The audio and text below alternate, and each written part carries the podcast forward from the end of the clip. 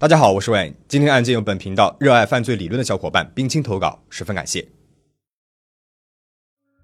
我们之前和大家分享了犯罪侧写祖师爷级别人物罗伯特·瑞瑟勒在吸血鬼案件当中的侧写过程，很多小伙伴都说十分的精彩，这类内容想要多看看。而今天我们就来讲一讲罗伯特的另外一桩案件里面的侧写。今天讲述也会偏重于侧写本身，对于案件的讲述会比较简单。喜欢故事性更强的小伙伴可以去看看我们其他的影片哦。现在，让我们把目光转向美国中西部的内布拉斯加州。一九八三年九月十八日，这天是个星期三。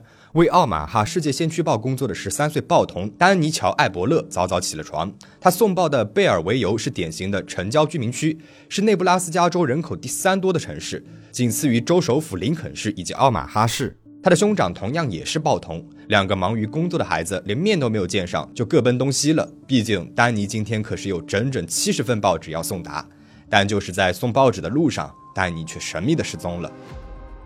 购买报纸的主顾发现自己的报纸没有及时送达，那这个消息马上传到了他父亲的耳边。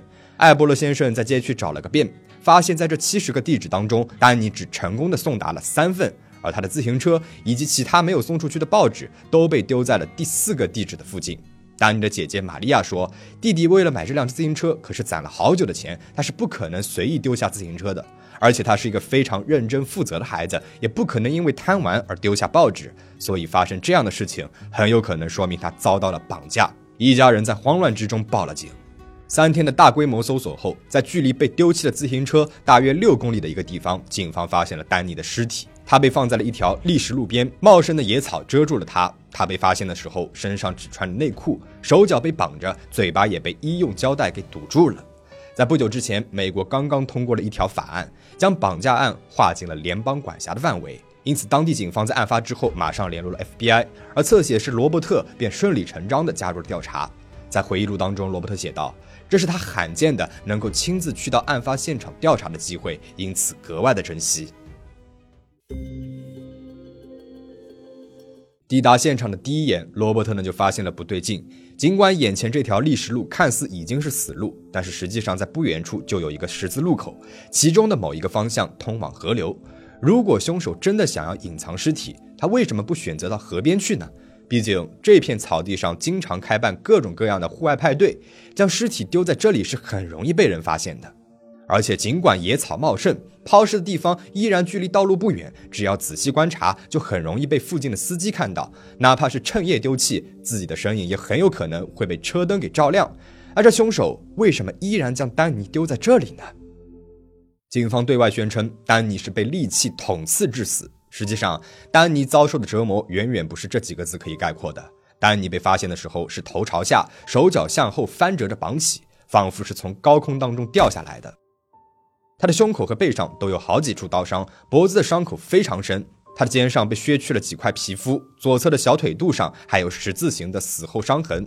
他的脸上有被殴打的淤青，身上布满了淤血。从现场看来，他是被遗失致死的。而令人诧异的是，尽管丹尼只穿着内裤，法医却没有发现他被性侵的痕迹。在和丹尼的哥哥沟通之后，罗伯特得知他曾经在这几天啊被一辆棕褐色车子跟踪过。结合这个线索，罗伯特给出了一份这样的侧写：年轻的白人男性，青春期晚期，或者是刚刚二十岁，很可能与丹尼有过简单的几面之缘。凶手也许不止一个人，可能有一个性格暴力的男性，以及另外一到两个同伴。他来自于当地，单身，高中学历，要么无业，要么从事着比较基础的工作。缺乏正常的恋爱关系，有长期的性方面问题，热衷于色情片，且在青少年时期干过一系列古怪的事情，包括对动物或者是其他年纪更小的孩子的不当行为。他近期可能经历过一些负面事件，可能是与女友分手、失去工作、被迫退学，或者是和原生家庭的矛盾。如果他的确有工作，那么这几天他应该没有去上班，尤其是在丹尼失踪前后的几天。接下来，我们就为大家逐一分析一下罗伯特的这份侧写。第一，白人男性，不满或者是刚满二十岁。罗伯特判断对方是白人男性，不仅仅是因为过往的统计数据，也是考虑到当地的人口组成。我们说过，这是一个典型的城郊居民区，成员呢也以中产阶级白人为主。如果少数族裔在这里出现，势必容易引起注意。同时，结合尸体被抛弃的位置以及谋杀时混乱的下刀，罗伯特认为凶手应该是缺乏犯罪经历，年纪也不大，但是他又必须要大到能够拥有驾照，或是找到拥有驾照的同龄朋友，因此至少得是十五岁以上。二，当地人和丹尼有过几面之缘。罗伯特判断，丹尼肯定是当天上了凶手的车子的。作为早经事故的报童，丹尼应该不会轻易的对陌生人放下戒备，所以判断凶手是当地人，也和丹尼见过几面。三有同伴，之所以考虑到有同伴，是因为从法医的检测报告上，罗伯特发现丹尼被捆绑的痕迹并不深，也就是近期才被绑上的，因此他有理由相信，在被绑架的早期，丹尼没有被束缚，而是被人为的监视或者是控制。那么，考虑到有人开车，凶手也许就不止一个人了。第四，学历不高，有长期的性方面的问题。从犯罪现场遗留的行为线索，罗伯特可以感受到对方有一定的反侦查意识，但是不多，而且缺乏计划性。学历大概停留在高中，比如脖子处的伤痕说明凶手可能想要分尸，但是不知道该怎么做，以及削去部分的皮肤可能是为了隐藏齿痕。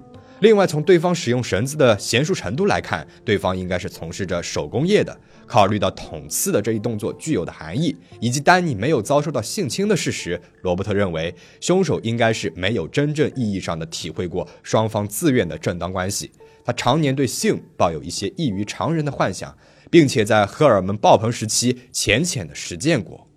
I saw that scene, the way the body was dumped, hogtied, hand and foot. Just a little bit of tape across the mouth. Uh, I saw that as the killer uh, recreating a fantasy uh, that he had previously held in his own mind uh, that led him to this crime. 那关于凶手为什么没有做出实际的性侵行为，罗伯特认为他有可能是在幻想真正实现时产生了性欲倒错，也有可能是的确有同伙存在，才让他不愿意这么做。根据过往的经验，罗伯特推断，凶手的初次杀人多半是被生活当中的其他压力引发的。而在采访了其他的连环凶手，比如臭名昭著的山姆之子之后，罗伯特了解到，大部分杀手认为谋杀案发的那几天对他们来说至关重要，因此他们会缺席平常的活动，好和平日里的庸俗拉开距离。除此之外，罗伯特呢还提出了一些其他的观点。包括凶手可能不是特别的强壮，否则抛尸地点不会这么接近道路，以及凶手能够在早上六点出手，要么是因为他可以早早的出门，要么是因为他在外面整夜喝酒未归。无论是哪一种，都说明他大概率是独居的，没有家人会在意他的作息。凶手缺乏控制和计划，没有立刻的杀死丹尼，也没有马上将他束缚起来，表明凶手应该一开始只是对他欲行不轨，但是在丹尼的反抗之下失手杀人。考虑到凶手的冲动，罗伯特进一步推测，凶手也许会尝试假扮成热心的良好市民，试图参与到调查当中来。因此，如果日后找到目击者，并且得到了凶手的画像，那么千万不能够轻易的公开，避免打草惊蛇。可惜的是，尽管罗伯特做出的侧写极尽的详细，案发现场特殊的绳子也被送去 FBI 的实验室进行处理，杀戮却没有停止。一九八三年的十二月二号，十二岁的克里斯托弗·沃登在上学的路上失踪了。目击者同样汇报了一辆棕褐色轿车以及坐在其中的白人男子。同样是在三天之后，两位猎人在密林雪地里发现了他的尸体。这片森林距离他被绑架的地方大约八公里远。他同样只穿着内衣，伤势和丹尼如出一辙。但是区别于丹尼的是，克里斯托弗并非被遗失至此，而是在林地里就被杀害了。因为他的身边有两组走来的脚印，却只有一组走了出去。罗伯特意识到，这说明凶手应该只有一个人，而且确实是不太强壮。毕竟这个懦夫只敢对孩子下手，对尸体呢也没有任何拖行的动作。凶手也改善了他的作案方式，没有再用上胶带和绳子，尽可能的减少了会被检查的物证。这种计划性的改善让罗伯特排除了凶手处于青春期晚期的可能性，并且将年龄锁定在了二十岁出头。考虑到城市的人口组成以及被害者的位置，罗伯特大胆推测，凶手很有可能是附近空军基地的成员。他几乎笃定，凶手大概率是一个低级别的技师。这个人不懂得用电脑，能够做一些简单的机械维修。这种工作在年龄和教育程度上都符合侧写。同时，考虑到凶手又一次通过削去皮肤以隐藏咬痕，罗伯特认为他大概率是一位推理小说爱好者。凶手能够连续几次的顺利的绑架幼童，说明他与这些男童们有接触过。他也许和男童子军、少年棒球联盟等组织有关。笃信着凶手很可能会再次袭击，警方紧锣密鼓地开始搜查。圣诞假期即将到来，孩子们会在街上跑来跑去。如果他们无法抓到凶手，事情会一发不可收拾。罗伯特对外公布了一部分的侧写内容。终于在一九八四年的一月十一日，一位女老师将电话打进了警局。她说她看到了一个可疑的年轻白人男性在学校附近开着车子转来转去。他还记下了车牌，尽管那辆车子并不是棕褐色的。根据车牌，警方赶到了附近的一家租车行。老板透露，这辆车子正是被一位空军基地的技师约翰·朱伯特武士借走了。而在约翰的自己的车里，只是透过车窗，警方就发现了绳子和一把刀。罗伯特的侧写准确的吓人。这约翰是空军基地的工作人员，负责雷达的基础维修。他是白人，且在案发的时候刚好二十一岁。在他的车子上，警方呢还发现了两打侦探杂志，其中被翻得破破烂烂的一本里，正好记载了一位报童被杀的故事。约翰长着一张娃娃脸，身高一米六七，还是当地童子军的助理领队。最初，约翰拒绝承认了一切罪名，宣称警方的证据都是间接性的证据，没有办法给他定罪。然而，当他得知自己车子里面搜出来的那卷绳索和警方在现场找到的绳索完全一致时，约翰沉默了。他所用的绳子是从韩国带回来的，在美国本土几乎没有任何相似的产品。当初被送到 FBI 的实验室时，连他们都无法在全国范围内找到样品。终于，在他被抓当天的午夜，约翰坦白了一切。在后续的调查当中，罗伯特推测的其他细节也都一一应验了。约翰从六七岁起就产生了奇特的幻想，他想要从背后勒死自己的保姆。这些暴力的幻想从未缺席过他的童年和青少年。他父母离异，且据他所言，母亲对他非常不好。他是一个同性恋者，在高中的时候遭受了霸凌，几乎没有过任何的约会，只在毕业舞会上带了一个女孩共同参加，以防被人戳着脊梁骨嘲笑。参军入伍之后，约翰和自己的室友成为了好朋友。但是军队内传言约翰是一个同性恋，导致他室友的名声也不堪其忧。最后，他的室友搬了出去。这件事情显然让约翰非常的沮丧。不到一周之后，他就谋害了丹尼。案件结束之后，罗伯特回到了 FBI 的总部匡提科，带着他在本案当中的经历，继续培养下一代的侧写师。当他在1984年秋天讲课时，坐在台下的一位学生举起了手。这位来自于缅因州波特兰的警察在课后神情凝重地说。罗伯特对于案件元素做出的一系列总结，使他想起了家乡的一桩未解悬案，而本案的凶手约翰恰好也是在波特兰出生的。一九八二年的八月二十二号，十一岁的理查德·斯泰森在家附近的慢跑小径上失踪了，直到他天黑都没有回家时，心急如焚的父母报了案。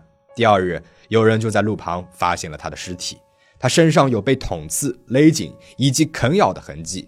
从衣服的状态上可以看得出来，凶手尝试着将他们脱下，却最终没有实施性侵。得知了此事之后，罗伯特再度开始协助调查。原来，在约翰加入空军之前，他曾经在老家波特兰当过一段时间的送报工，而他每天的路径恰好和理查德被害的地点重叠。与当年的目击证人沟通之后，他们纷纷指证了约翰的照片，而真正的铁证来自于咬痕的对比。很快，警方确认杀害理查德的正是约翰。从这桩案件开始，罗伯特又印证了自己的侧写。他找到了约翰曾经在波特兰进行一系列实验的过往。1979年，一位九岁女孩的后背曾经被一个男生用铅笔刺伤，那个人是骑着自行车从他身边经过，冷不丁的下手伤害的。1980年，波特兰连续的发生了几起毫无征兆的伤人案，受害者包括了一个九岁男孩以及年轻女教师。他们都是被利器伤得很重，算是侥幸存活。自此，约翰充满着扭曲和暴力的一生终于完全呈现在了众人眼前。